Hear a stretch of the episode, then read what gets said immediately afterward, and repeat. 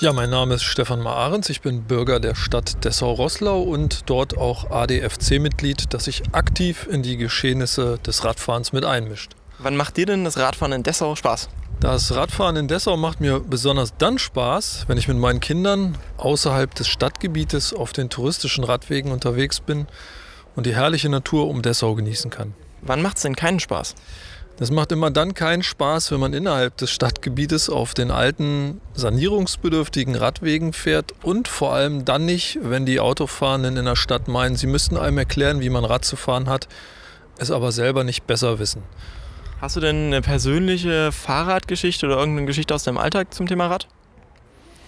Ich glaube, das würde den Rahmen jetzt sprengen, dieses kurzen Porträts. Ähm, ich freue mich wirklich immer, wenn meine Kinder sich aufs Fahrrad setzen und zur Schule fahren oder sagen, sie fahren mit Freunden einfach ein bisschen in die Gegend.